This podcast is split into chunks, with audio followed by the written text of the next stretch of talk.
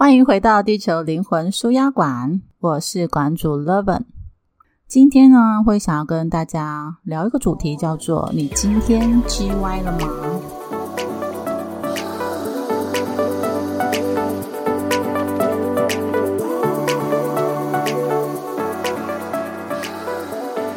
没有听错，G 歪，G G Y Y，就是指很难搞的意思，难相处，说话尖酸刻薄。其实根据我自己的观察，我先看自己，然后我才开始去观察别人。我大部分在嗯进入身心灵之后，我在生活上多半都是以自我观察为主。然后在自己身上有一些心得或收获的时候，就会去看看别人是不是也是这样子的。在这个过程当中，去延伸出对于大多数的人大概会是一个什么样的范畴，然后来协助我做一些理解。去去去理解说，大多数的人大概都是一个什么样的范畴？因为毕竟我从小都被说是外星人嘛，我也很想要知道说，那这样我是一个比较特殊款的话，义父我真的是一个比较特殊款的话，那普罗大众又是一个什么样的形态？我就会想要理解。那为什么会想做主这个主题呢？是因为我的观察告诉我。就是通常当我对生活非常满意的时候，比如说我感觉自己目前正在一个顺流的状态，很多事情都比较心想事成的时候，嗯，生命中没有太大的困扰的阶段，我通常都会是非常慷慨、热情、开朗，并且包容度很高的。大部分的时刻，就是在这样的时刻的我。很容易心宽，就是很多事情都会觉得啊，这小事不用太在意。即使在路上可能碰到人家臭脸啊，或者是呃偶尔会遇到一些买东西的时候，可能老板刚好心情不好，可能就是态度不是太太友善，我也都会觉得没什么，就没有什么感觉。诶，可是呢，当我不是在顺流的状态的时候。比如说，我可能刚好工作不顺，又或者是想做的事情暂时没有看到理想的成果，又或者是可能经济在那时候在低潮，或者是生活中刚好有些困难的时候，我就变得很叽歪。就是人有很多面，就是我有开朗、呃阳光的那一面，但是我真的有叽歪的一面，只是可能大多数我的客户没有。机会发现正面，毕竟我在工作职场上不可能把自己就是私底下的状态摆现出来，对，那这样子非常不符合我的自我要求。然后，但是我可以看到自己有那一面，然后有多叽歪呢？就可能是刚刚说的那一些没有感觉的事情，顿时都会变得非常非常的有感觉。同样是邻居，在凌晨一二点的时候发出噪音。如果是状况很好的我，就是在顺流期间的我，我可能就会觉得，哎，小孩子嘛，因为我们楼上住的是年轻人，哎，就是小孩子嘛，然后就继续翻身就睡，没有太去有什么心情上的起伏，就包容度很高。可是如果是像我之前，嗯，父母刚过世的时候，我还在伤心期，那个时候我就非常的带刺，就是。这辈子虽然还没过完，可是在我的有记忆以来，跟邻居最多冲突的时候就是那一阵子。十一点以后的噪音，敲敲打打、乒乒乓乓，我就会上去按门铃，狂按。我就想说，既然你对我不客气，那我也不需要对你尊重，就狂按，就是有一种我你让我不好睡，那我也让你不要睡的那一种那一种气势。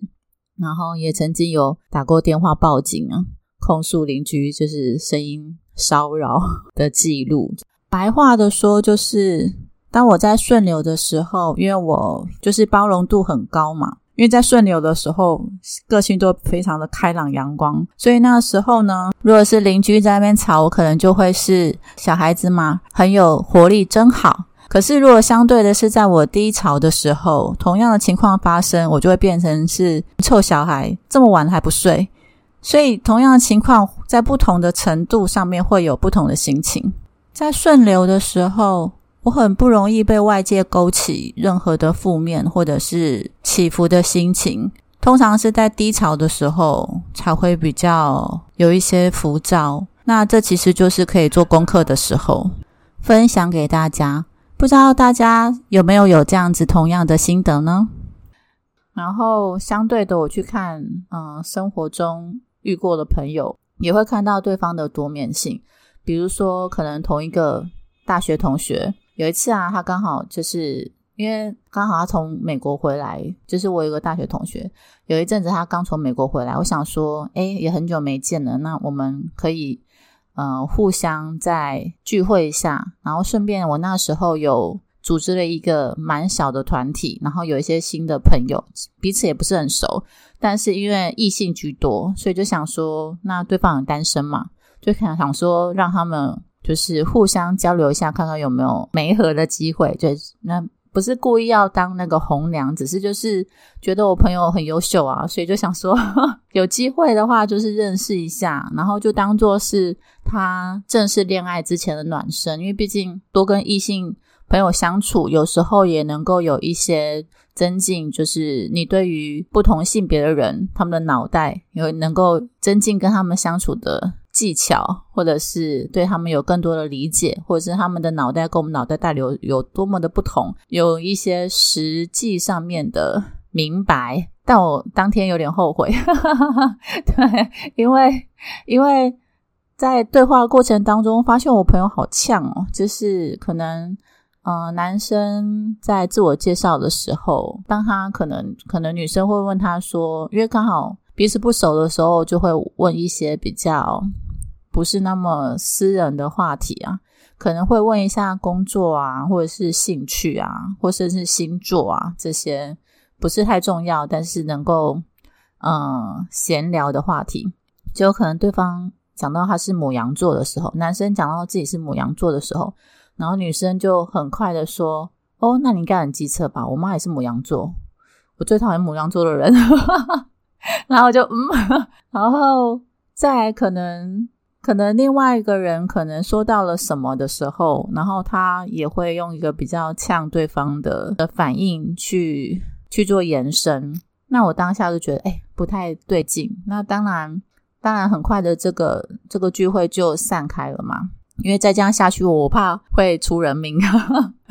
因为觉得，哎，本来是想要互相介绍，就总好像变成好像不是，嗯，不是双方都不是太欢愉这样。然后我私底下就有问我那个朋友说，他是不是最近心情不是太好？然后就得知，因为坦白说，他在国他的个性在国外是非常非常吃得开的，然后所以。在国外的生活对他来说是比较开心的。那回到台湾，对他来讲，突然之间就又感受到在国外没有感受到的那一种身为长女的压力啊，或者是工作职场上面的呃剥削。所以对他来说，那一阵子他的确会有一些心情上面的烦恼，很难放松，也很难让他本来就有的那种女性魅力能够展开。就变成像是一个带刺的玫瑰，就是很凶，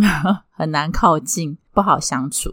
我因为对于自己有这样的状态是非常理解的，因此观察到朋友有这样情况的时候，就能够去猜测到说他可能那一阵子比较难熬。所以，如果我们去观察网络上的酸民，